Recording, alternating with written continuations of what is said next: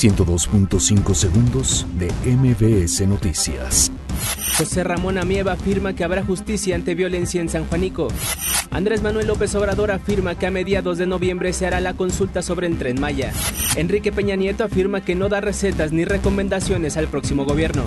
El INE prevé destinar más de 14 millones de pesos para elección extraordinaria en Monterrey. Obispos analizan cambios políticos en México. Mil migrantes llegan a Ciudad Deportiva. Desplome de avioneta deja dos muertos en Reynosa, Tamaulipas. Detienen en Ciudad de México a presunto homicida peruano del caso Utopía. Suman 42 fallecidos por el Campfire en California, Estados Unidos. Tigres golea 7-0 a Centelas en la Liga MX Femenil. 102.5 segundos de MBS Noticias.